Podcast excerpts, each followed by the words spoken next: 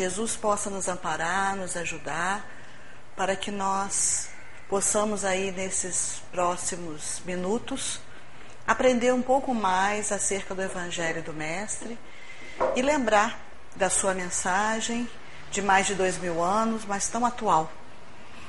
E essa é uma parábola que ele nos trouxe e que traz muitos ensinamentos para a gente na época atual. Só que para a gente poder compreender bem o que, que Jesus quis nos dizer, nós vamos precisar voltar ao tempo. Nós vamos precisar nos remeter à Palestina daquela época, para que a gente possa compreender essa história, o que, que ele estava contando. Mas antes da gente adentrar na parábola propriamente dita, é bom nós lembrarmos o que, que é uma parábola. A parábola, ou as parábolas, eram muito utilizadas na época de Jesus, principalmente naquela parte do planeta, no Oriente. Então era uma tradição muito popular das pessoas contarem parábolas. As mais famosas são as parábolas de Jesus. Mas Buda também contava muitas parábolas, Confúcio contava parábolas. Então é uma característica do povo do Oriente. Mas o que é uma parábola? É uma pequena narrativa que usa alegorias, que usa símbolos para transmitir uma mensagem instrutiva e de fundo moral. Então, para não se falar abertamente, para dar uma lição de moral, para mostrar alguma coisa com esse fundo moral abertamente, usa-se uma história com alegorias, com símbolos, para poder transmitir esta mensagem. O exemplo é tirado da vida normal.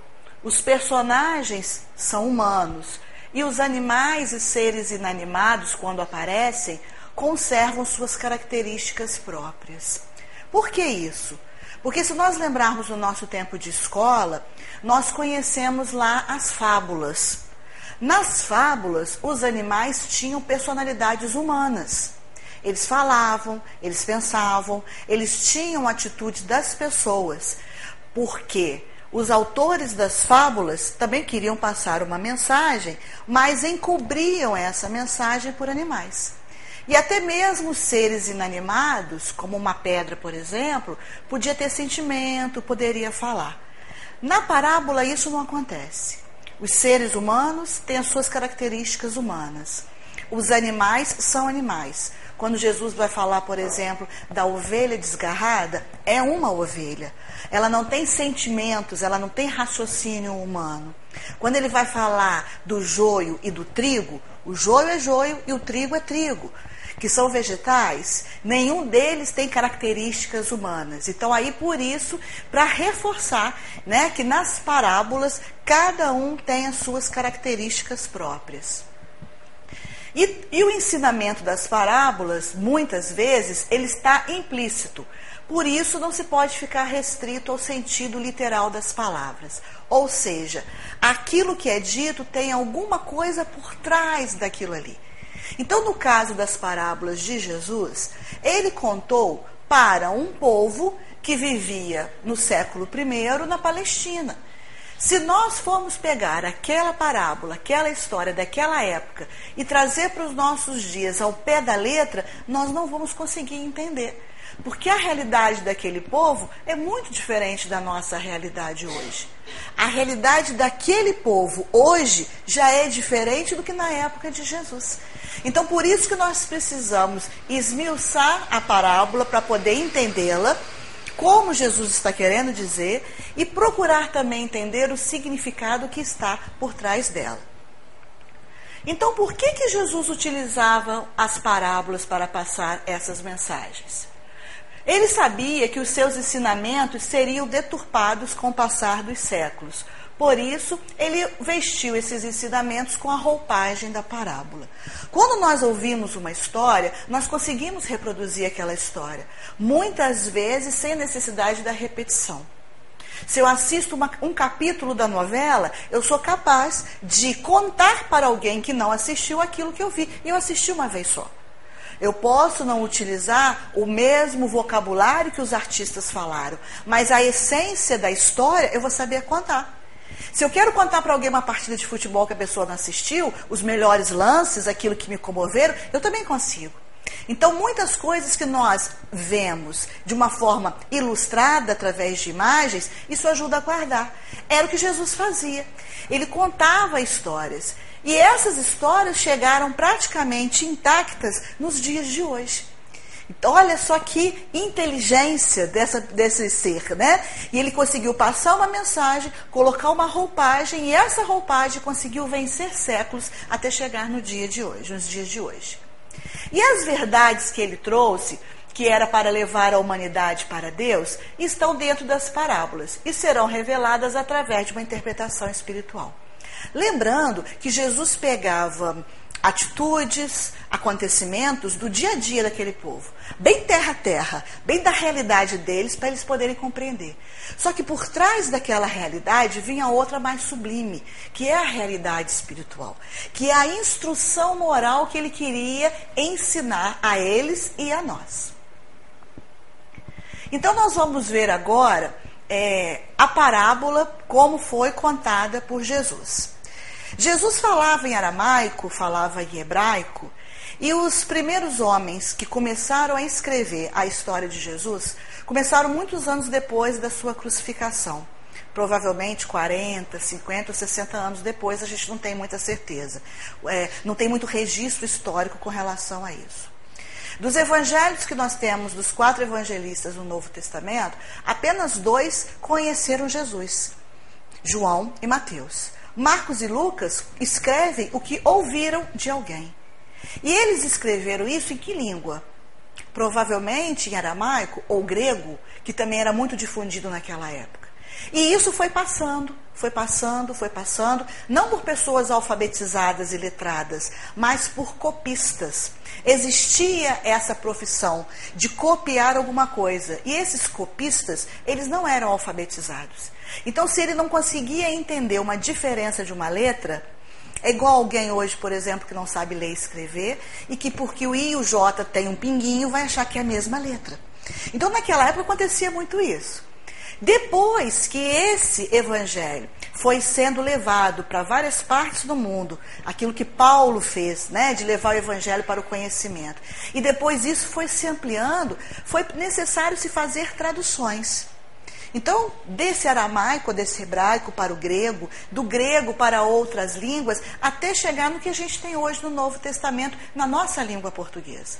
Então, o que nós vamos ver aqui, que está em Mateus capítulo 25, versículos 1 e 13, eu tirei do Novo Testamento, que foi traduzido por Haroldo Dutra Dias. Por quê? Porque o Haroldo Dutra Dias, que é um estudioso da doutrina espírita, estudou grego. Ele aprendeu grego. E ele procurou qual é o original dos evangelhos mais próximo que existe ainda na atualidade. Então, qual é? Porque muitas coisas se perderam, né? Muitas guerras, muitas coisas foram queimadas. Então, o que, que existe do Evangelho? O mais próximo daquele evangelho, dos evangelhos escritos pelos evangelistas, está em grego. Então, o que, que o, o, o Haroldo fez? Ele aprendeu grego e fez a tradução do grego para o português. Então, é muito bacana ler isso, porque ele coloca lá os sinônimos e é mais fácil da gente entender. Fica mais fácil porque a gente tem que buscar ainda o significado daquilo para poder traduzir. Então, esse que nós temos aqui, só Mateus nos conta essa parábola também. Então, Jesus diz o seguinte: Então o reino dos céus será semelhante a dez virgens que, tomando suas próprias lâmpadas, saíram ao encontro do noivo. Cinco delas eram tolas e cinco prudentes, pois as tolas, ao tomarem suas lâmpadas, não levaram consigo óleo de oliva. Ele está explicando que óleo que era esse. As prudentes, porém, levaram óleo de oliva nas vasilhas com suas próprias lâmpadas. E tardando o noivo, todas cochilaram e adormeceram. Mas à meia-noite houve um clamor: Eis o noivo, saiam ao seu encontro. Então todas aquelas virgens se levantaram e prepararam as suas lâmpadas. As tolas disseram às prudentes: Dai-nos do vosso óleo de oliva, porque as nossas lâmpadas se apagam. As prudentes responderam, dizendo: De modo nenhum, talvez não seja suficiente para nós e para vós. E diante aos que vendem e comprai para vós mesmas. Ao saírem para comprar o óleo, veio o noivo. As preparadas entraram com ele nas bodas e a porta foi fechada. Posteriormente, vieram as virgens remanescentes, dizendo: Senhor, Senhor, abre-nos a porta. Em resposta, ele disse: Amém vos digo que não vos conheço. E Jesus termina a parábola dizendo: Portanto, vigiai, porque não sabeis o dia e nem a hora. Aí a gente lê essa parábola e fica assim: Hum, bacana. O que será que Jesus quis dizer com isso? Porque é uma realidade completamente diferente da nossa. Primeiro, a gente tem uma ideia do assunto do que, que se trata. Ele estava se referindo a quê? Aonde existem noivo? Num casamento. Provavelmente ele estava falando de casamento, de uma festa de casamento. Né? Mas que, que dez virgens essa era essa? Que porta é essa que fechou? Que noiva é esse que chegou meia-noite para o casamento? Então a gente fica sem entender o que, que Jesus estava contando. Mas lembra que eu falei que as parábolas eram da realidade das pessoas? Então, antes da gente ir no sentido espiritual, o que, que Jesus estava querendo contar, nós precisamos voltar no tempo e entender o que, que era um casamento judaico na época de Jesus. O que ele está contando nessa história, nessa parábola, era o que acontecia com muita naturalidade nas cerimônias de casamento daquele povo. Como que acontecia? Bom, um rapaz se interessava por uma moça. Não, não era bem assim. O pai do rapaz achava uma moça que poderia interessar ao seu filho. Os casamentos eram arranjados por família. Então, o rapaz, na idade de casar, o pai procurava uma moça que tivesse condições de juntar as famílias e aumentar o patrimônio. Então, o pai do rapaz encontrava uma moça e ia o pai com o jovem até a casa daquela moça. Chegando lá, ele falava então que queria assumir um compromisso de matrimônio, de casamento com aquela jovem. O pai da moça estipulava então um valor chamado dote, era um preço. E ali eles faziam um acordo de cavalheiros. Eu pago o valor que você está querendo. Era quase que uma compra, porque ele está pagando pelaquela noiva. Então ele pagava e aí esse compromisso estava firmado. Esse valor não era um valor muito baratinho, não. Né? Por que, que não era barato? Porque se fosse barato, aquele rapaz ia querer ficar noivo de 20, de 30, porque não ia custar nada. Então o valor era alto, era algo que fosse realmente custoso para ele pagar. Se ele não tivesse condições de pagar aquele valor, ele teria inclusive que trabalhar para o sogro, sem receber salário. Esse trabalho seria uma forma de pagamento por aquele dote. Então, firmado isso, esse acordo de cavalheiros, né? A moça não podia dizer nem que sim, nem que não, não tinha escolha, os pais é que decidiam. E aí ele combinava aquele valor ali. Então, a partir desse momento, que estava selado esse compromisso, já começava naquela data a ser o noivado. Bom, então ótimo. Então o rapaz vivia no final de semana seguinte, vai lá para noivar, para conhecer a moça. Não. Eles não se encontram.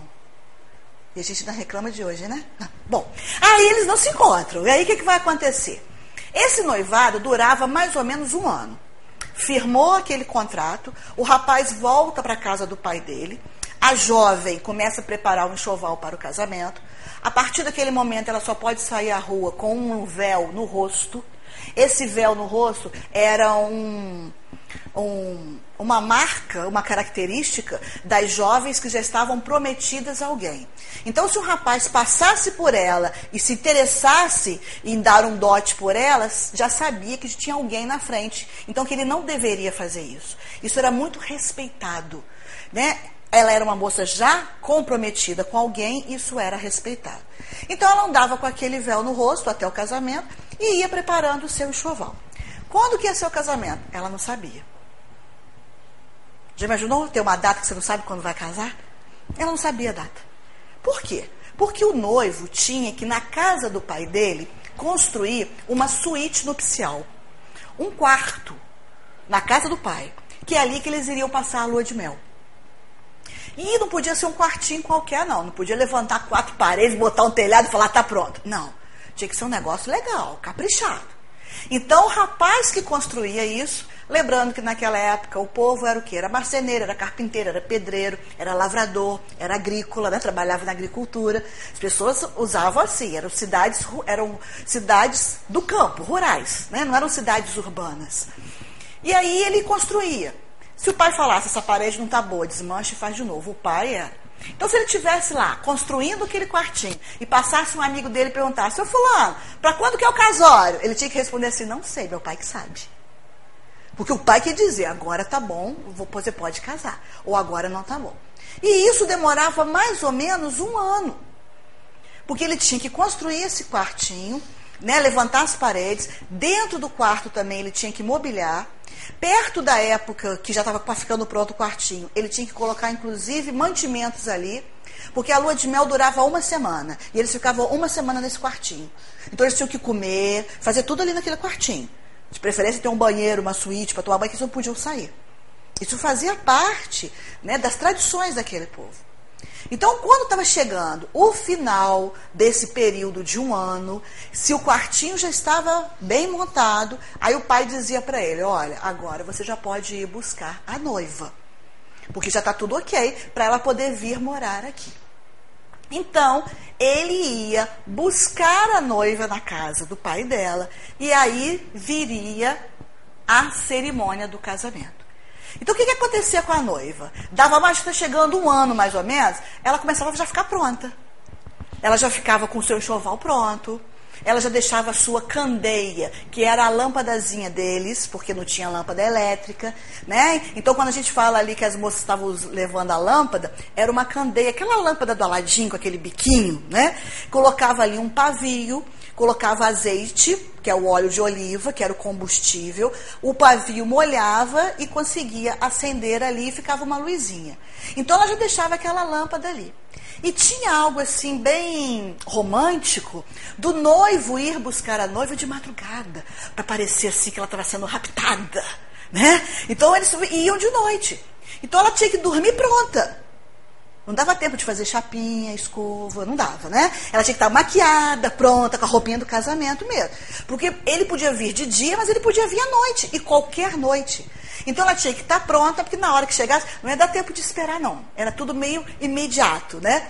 E aí como é que fazia? Então chegou o dia, ele chamava a família dele, os amigos dele, e falava, ó, nós vamos lá, vamos imaginar, amanhã à noite eu vou buscar a noiva. Então amanhã, todo mundo aqui na porta de casa que nós vamos lá buscar a noiva. Aí, na hora marcada pelo noivo, saía aquela procissão em direção à casa da noiva. Saía um cortejo pela rua. Então, alguém ia gritando: o noivo chegou. Para quê? Para avisar a noiva. Para não pegar ela tão de surpresa assim. Né? Tivesse com bobs no cabelo, dá tempo de tirar. Então alguém ia gritando. Então quando Jesus fala ali, fala, saiam todos, o noivo chegou. Era por isso. E eles iam num cortejo, cada um segurando a sua lamparina e eles iam naquele cortejo até chegar na casa da noiva. Chegando lá na casa da noiva, os convidados dela e, e tinham que ouvir o grito para chegar lá. Porque não tinha esse contato de família. Né? A família do noivo e a família nova não se conheciam. Os amigos não se conheciam porque não tinha esse relacionamento. Então, quando eles ficavam sabendo que havia esse comprometimento, eles ficavam espertos ouvindo o sinal. Então, tá ouvindo aquele cortejo, aquela barulhada, abria a janela e falava, é o casamento, deixa eu correr, senão eu perco. Era assim que tinha que fazer. Igual hoje, quando a gente vê, não sei nem se é muito comum, é, mas carro com um casal, quando amarra aquelas latas no carro, quando sai buzinando, não é uma maneira também de festejar? Então, naquela época, eles festejavam assim. Então saía aquele grupo todo, chegava na casa da noiva, né? O rapaz entrava, pegava sua noiva, as coisinhas dela ali do enxoval, os parentes, os amigos que tinham sido convidados, e todos eles iam para a casa do pai do noivo. A festa ia ser lá. Chegando lá, o casal entrava para o quartinho, que é a suíte nupcial, e os convidados, a família, ficava todo mundo esperando. Esperando o quê? O casamento se consumar. Então ficava alguém do lado de fora da porta do quartinho. Vocês entenderam, né?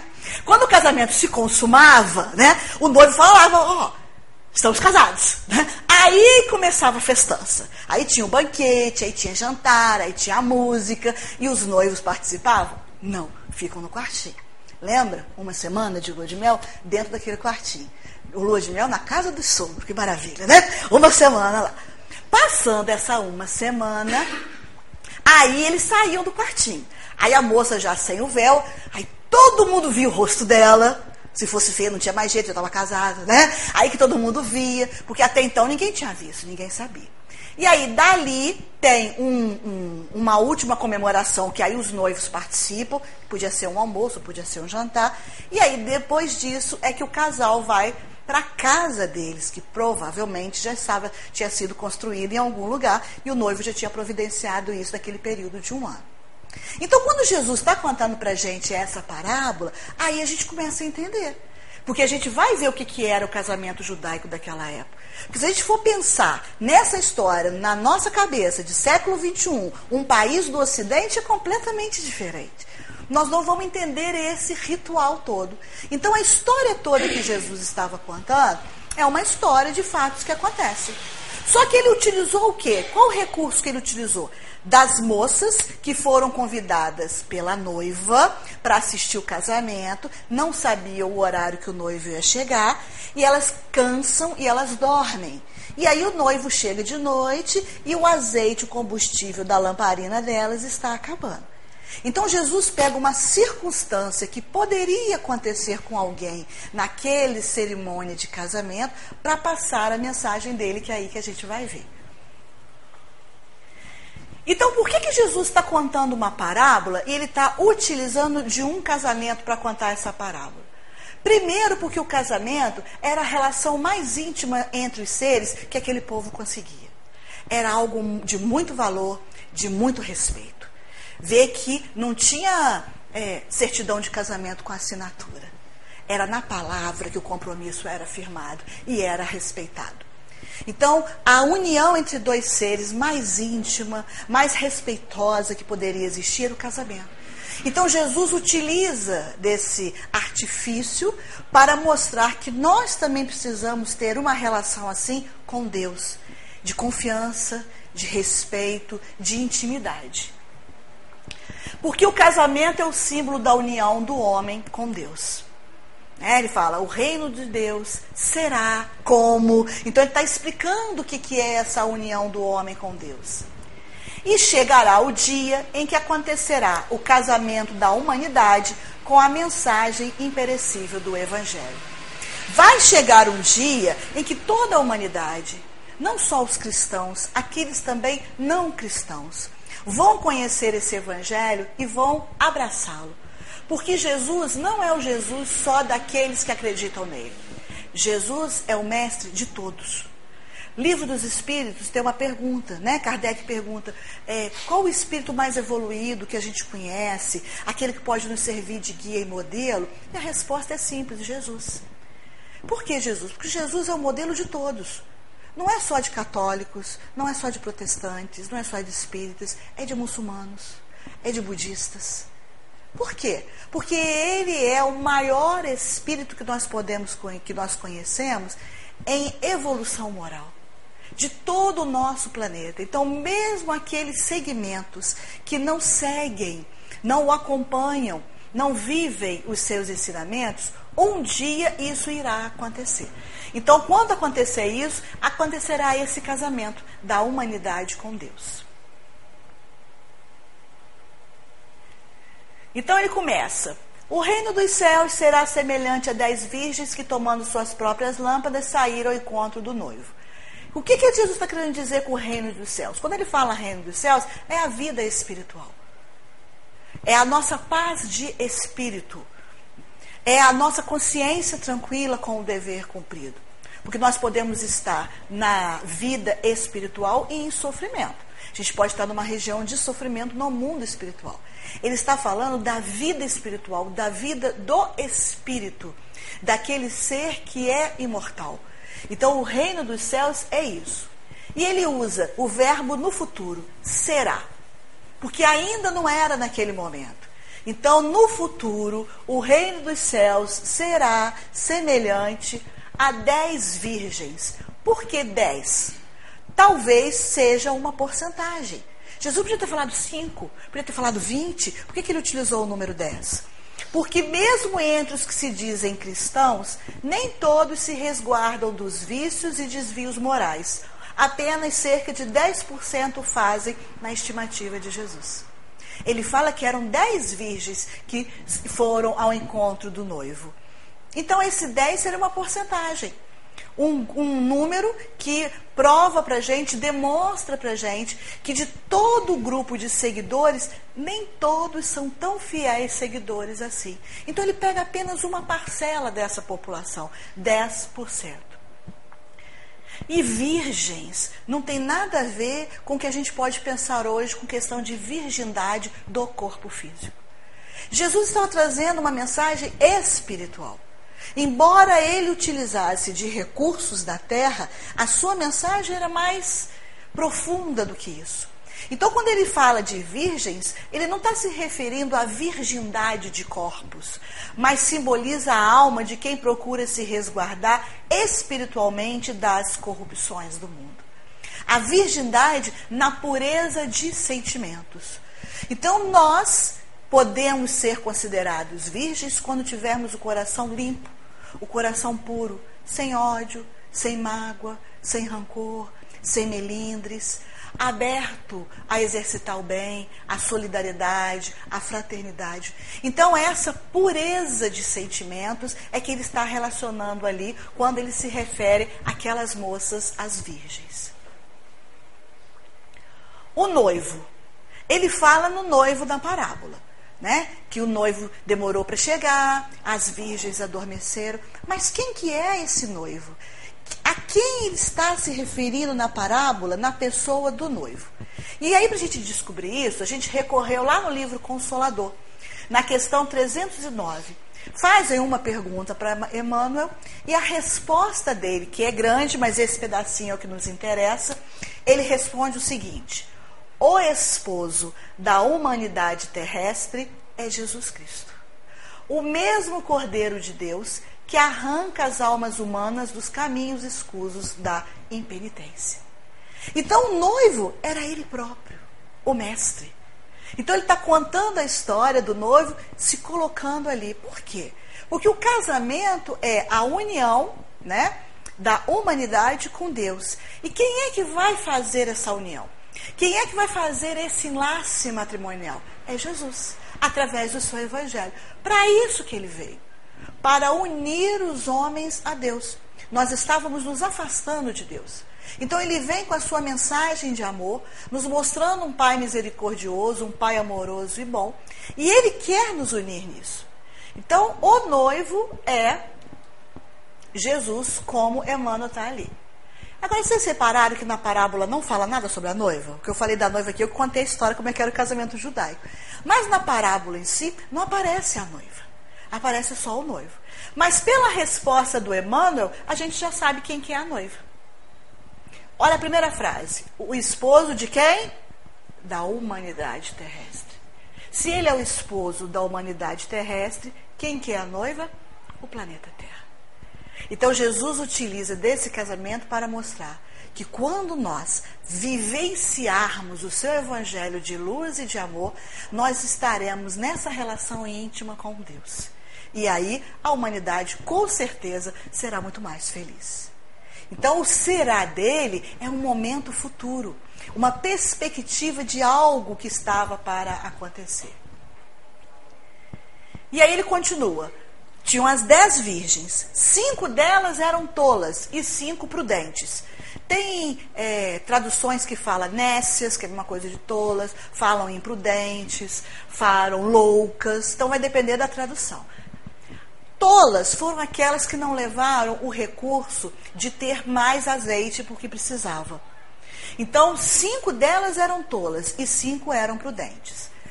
Também entre as criaturas de costumes melhores, lembra que ele só pegou 10% para mostrar para a gente que era uma fatia da população que estava disposta a seguir o seu evangelho. Mas mesmo dentro dessa fatia pequena, ainda dividiu na metade. Então, cinco dessas criaturas têm costumes melhores. Existem diferenças de comportamento e atitude. Então, as dez saíram pelo mesmo motivo, para acompanhar uma cerimônia de casamento. Provavelmente eram amigas da noiva. Porque quando elas chegam lá na casa do noivo, que a porta está fechada, ele fala que não as conhece, não as deixa entrar. Então, provavelmente, ele não era conhecido dele. Então, elas eram conhecidas da noiva. E mesmo nesse grupo de dez, cinco delas eram tolas e cinco eram prudentes. O que, que significam as tolas, então? As virgens tolas significam aquelas pessoas cujo símbolo é que não estudam, enfastiam-se quando se lhe fala de assuntos espirituais e não praticam ações que promovam o bem. São aquelas pessoas que falam assim: deixa isso para a próxima encarnação, aí eu resolvo. Então, são aquelas pessoas que não estão aproveitando a oportunidade presente de se melhorarem, de progredir, de evoluir. São tolas nesse sentido, porque estão desperdiçando o tempo que poderiam estar aproveitando em seu próprio benefício e estão deixando para depois. E as prudentes? Simbolizam aqueles que leem, que estudam, que experimentam, que investigam, que raciocinam, procurando compreender a vida e trabalhando pelo seu próprio aperfeiçoamento. Não são pessoas perfeitas. São pessoas que erram, porque através dos erros nós aprendemos muita coisa mas são aqueles que perseveram na mudança para melhor, que procuram investigar, mas por que está acontecendo isso comigo? Por que, que de novo eu estou passando por essa experiência?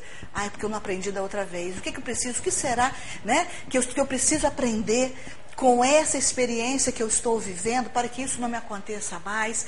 Qual é a conduta que eu preciso ter para me melhorar, para ser uma pessoa melhor? Então, essas são as prudentes. Então as tolas tomaram as suas lâmpadas, mas não levaram consigo óleo de oliva. As prudentes, porém, levaram óleo de oliva nas vasilhas com suas próprias lâmpadas. Então, as lâmpadas que eles usavam naquela época, não existia luz elétrica, não existia um poste nas ruas, não existia luz nas casas. Então anoitecia, o que, que iluminava? O que, que fazia iluminação? Eram essas candeias, essas lâmpadas pequenininhas. Elas são pequenas mesmo. Elas não são muito grandes. As maiores, mais ou menos assim. Né? Que eu falei que a lâmpada, aquela lâmpada parece que é do Aladim.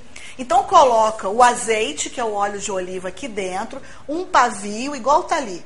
Enquanto aquele pavio está sendo molhado nesse azeite, tem combustível. Então o fogo mantém-se aceso. Quando seca, quando acaba aquele azeite ali, a, vela não consegue, não é uma vela, é um pavio, não consegue mais acender. Então fica no escuro. Então vamos imaginar, a Palestina daquela época, as ruas eram asfaltadas? Claro que não. De terra, com buraco. Então, para sair à rua, mesmo para ir numa vizinha, tinha que ir com isso ligando.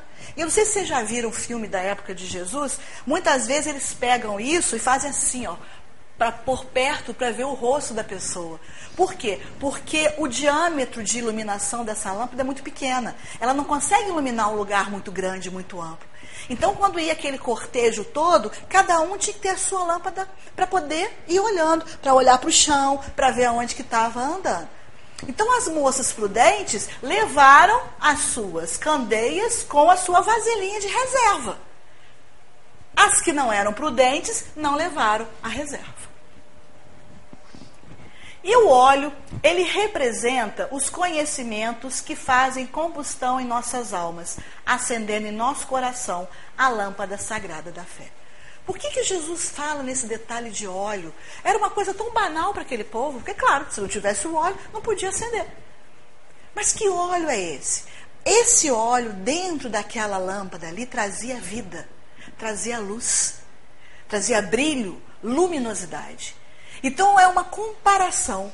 Esse óleo representa os conhecimentos que, quando a gente adquire, provoca uma combustão dentro de nós, um fogo que se acende e a gente pode fazer coisas melhores do que a gente vem fazendo.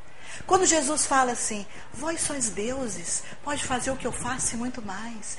Deixe brilhar a vossa luz. O que, que ele está fazendo? Ele está nos instigando a fazer jorrar isso que nós trazemos dentro de nós, a fazer com que esses sentimentos gerem uma combustão em nossas almas, para que a gente possa cada vez mais avançar a passos firmes. E aí, recorrendo ao Evangelho segundo o Espiritismo, no capítulo 19, item 7, nós vamos encontrar essa indicação de Allan Kardec.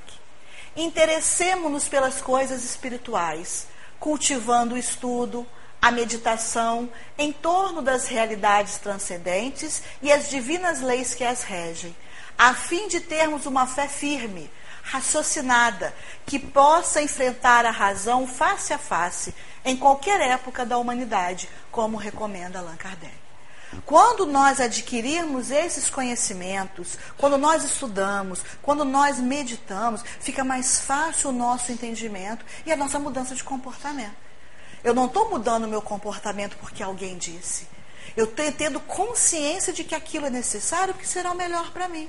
Sendo o melhor para mim, vai ser o melhor para todos aqueles que estão ao meu redor, consequentemente para a sociedade em que eu estou inserido.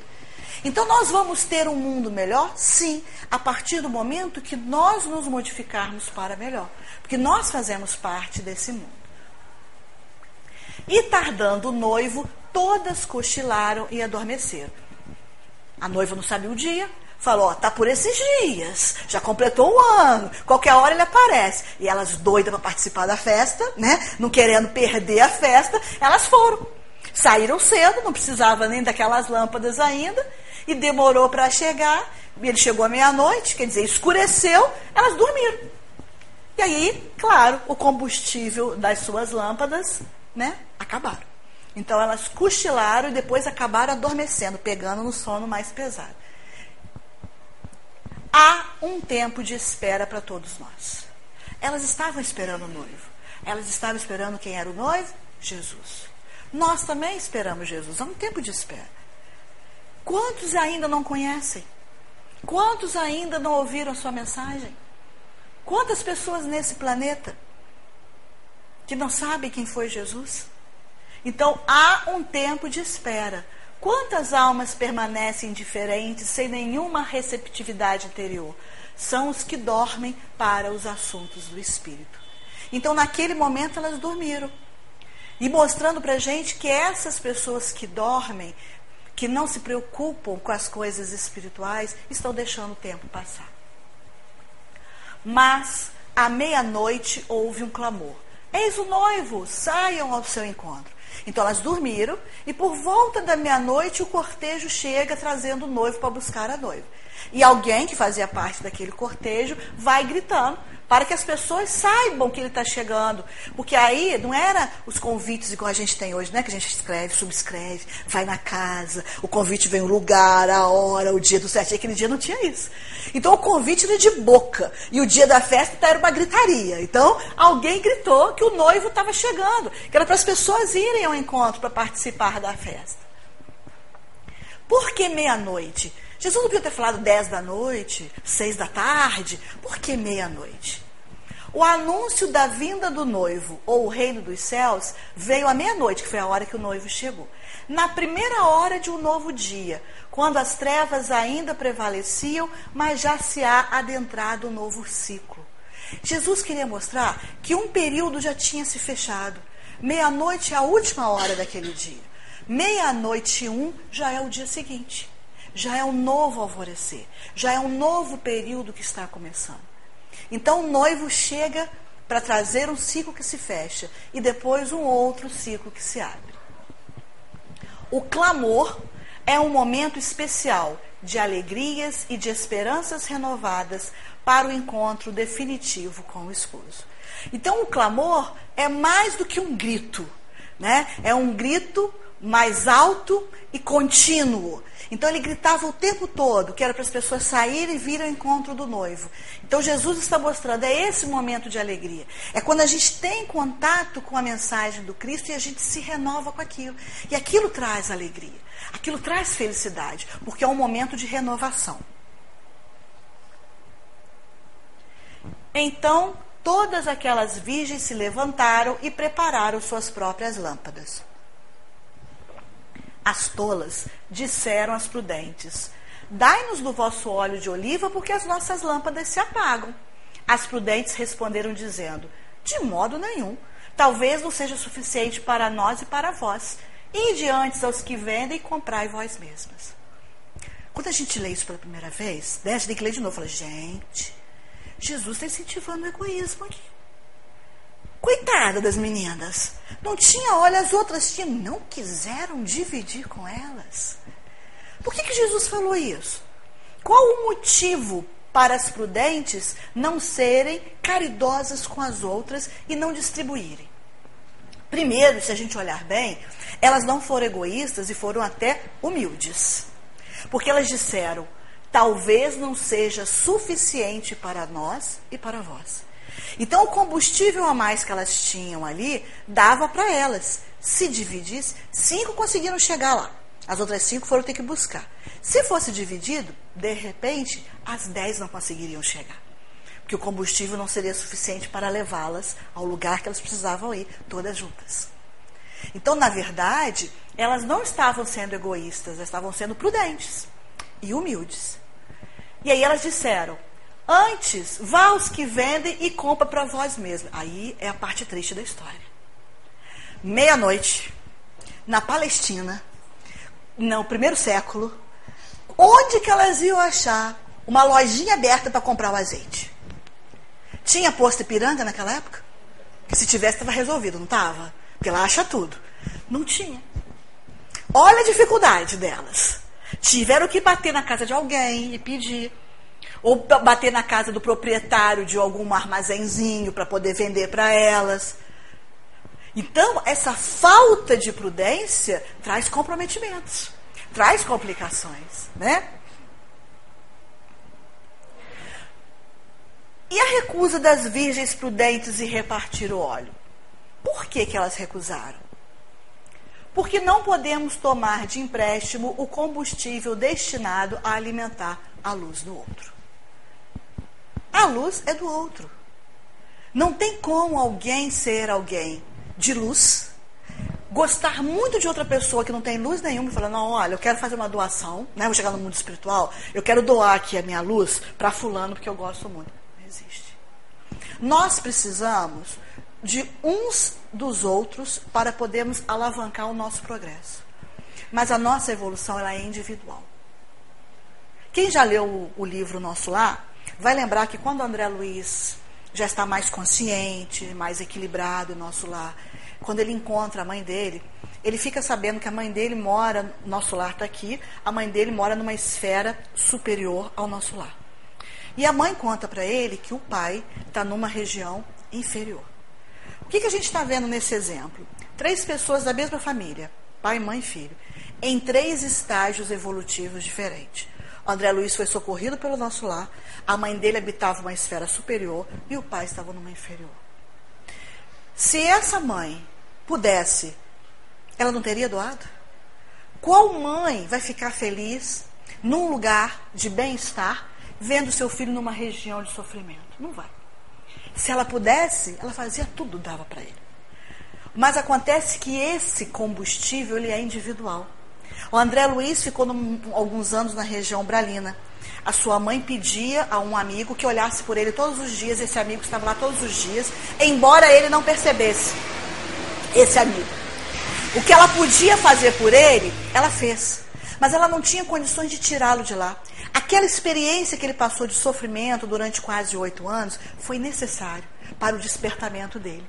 Então, esse combustível que aquelas cinco traziam era um combustível delas, destinado a alimentar a sua luz. Não tinha como elas dividirem com outras. Não realizaremos a nossa evolução pelos méritos de outrem, é pela lei do esforço próprio. Nós só vamos conseguir a nossa evolução pelo nosso próprio esforço. Nós podemos nos ajudar, nós podemos conduzir, nós podemos orientar, nós podemos dar exemplo, nós podemos ajudar. Mas a evolução é individual, ela é de cada um. Por isso que muitas vezes, às vezes o espírito chega no mundo espiritual e aí ele dá uma comunicação dizendo que está em sofrimento. E aí a gente que o conheceu encarnado fala, não é possível. Como é que fulano, no livro Céu e Inferno, tem um monte de casos assim. Como é que pode fulano estar tá em sofrimento se aqui era uma pessoa tão boa? Era boa que a gente conhecia. A parte externa. Mas o que aquela pessoa trazia dentro de si? Quais são os ódios, as mágoas, né? os desejos de vingança? O que, ela traz dentro dela? Então, esse é o combustível. Então, a lei do esforço de cada um é que vai fazer com que a gente possa evoluir e melhorar.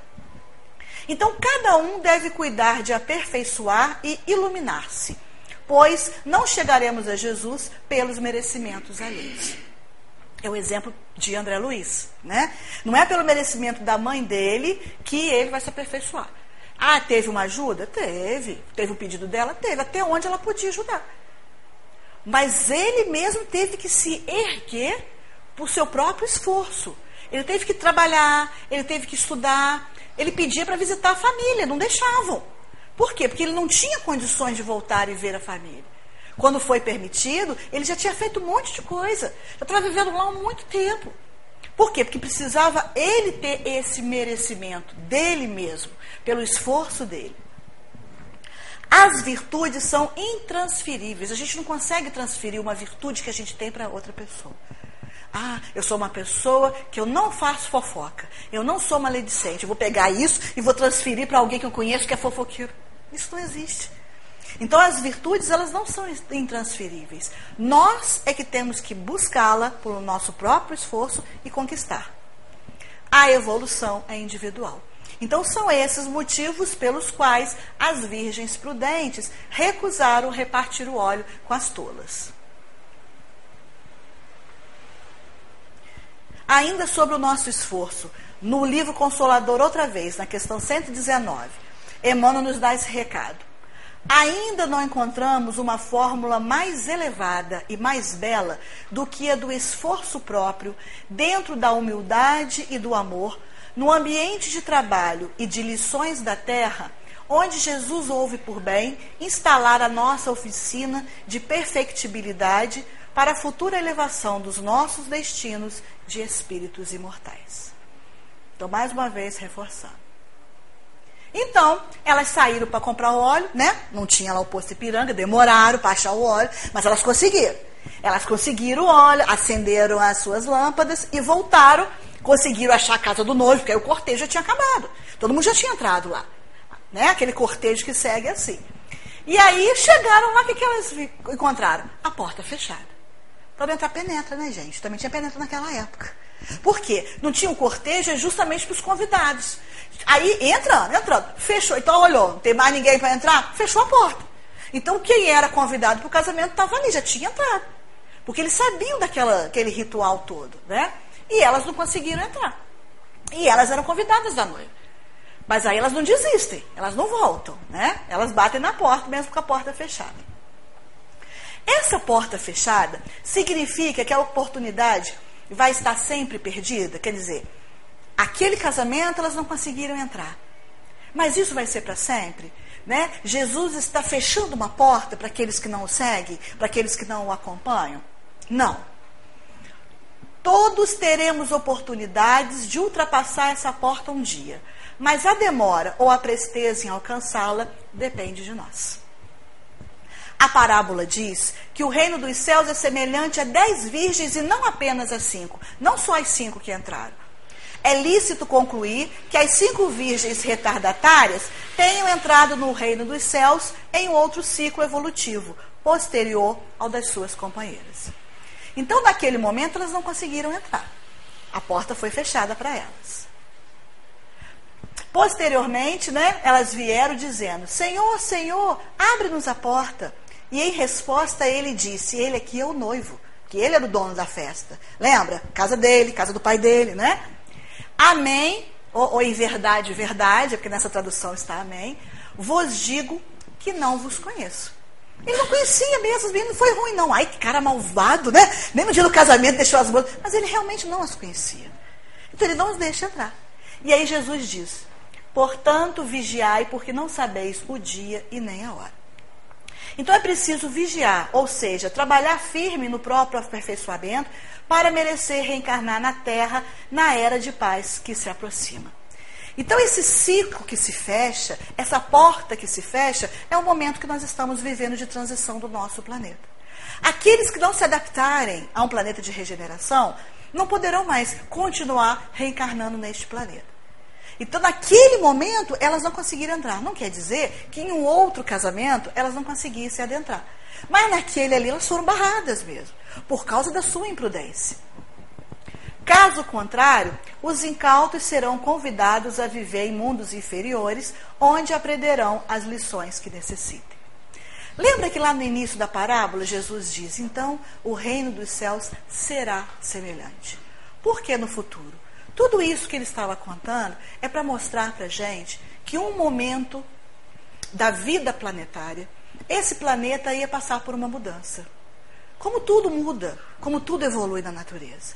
Então, esse planeta, que é de provas e expiações, está passando por um período de transição para entrar numa época de regeneração. Os espíritos que se adaptarem a esse planeta de regeneração vão poder reencarnar na Terra novamente. Esses que não se adaptarem vão ter que reencarnar num planeta de provas e expiações, que é a sua sintonia, que é a sua frequência. Por isso que a gente está vendo tanta coisa que a gente parece que está de perna para o ar né? que está de cabeça para baixo, tanta coisa acontecendo. Porque está acontecendo uma limpeza. Está acontecendo realmente uma expurgação das situações vivenciadas pelos espíritos. E uma readaptação. E aí a gente escuta muito falar né, de planeta de provas e expiações, planeta de regeneração. O que, que significa isso?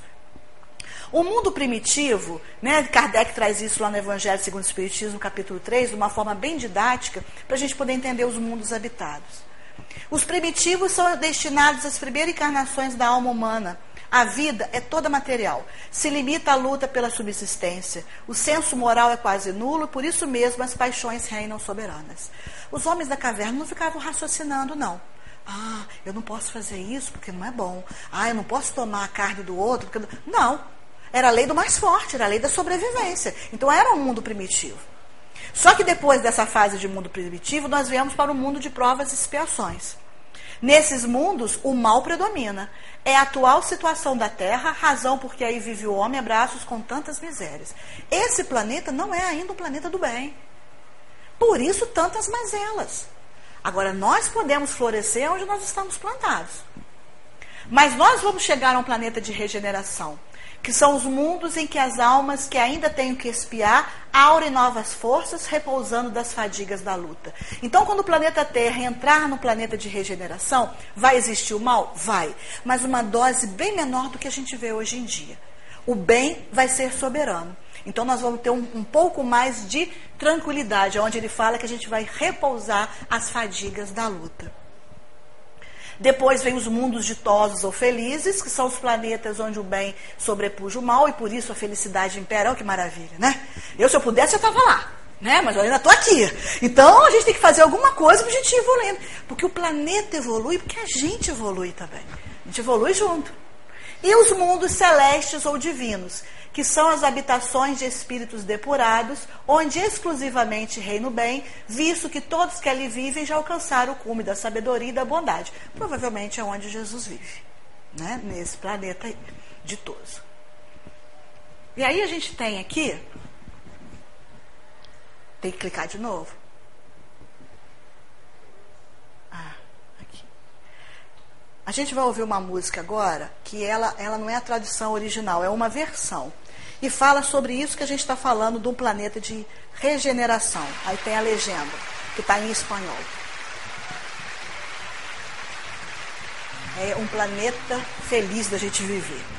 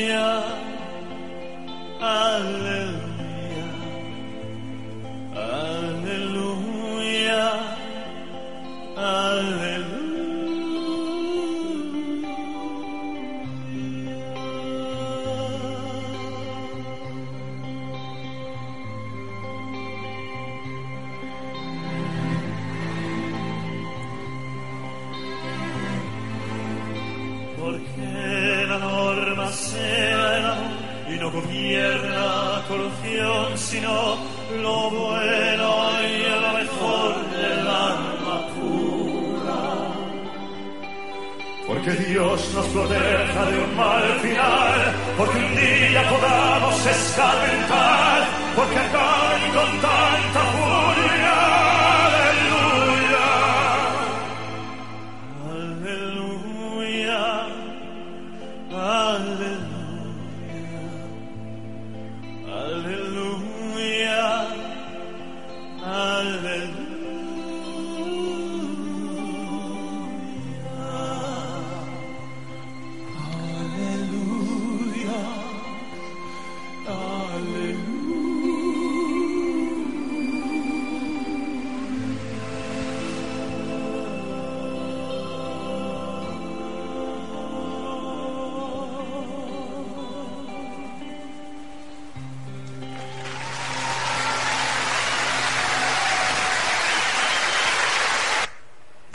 Nós possamos viver de tal modo que possamos viver num planeta regenerado. Que nós possamos nos modificar, nos aperfeiçoarmos, para que nas futuras reencarnações nossas, nós possamos habitar de novo esse planeta numa situação muito melhor da que nós estamos hoje. Então, que a gente faça como Jesus falou: brilhe a vossa luz, que nós procuremos brilhar. Muita paz para todos nós.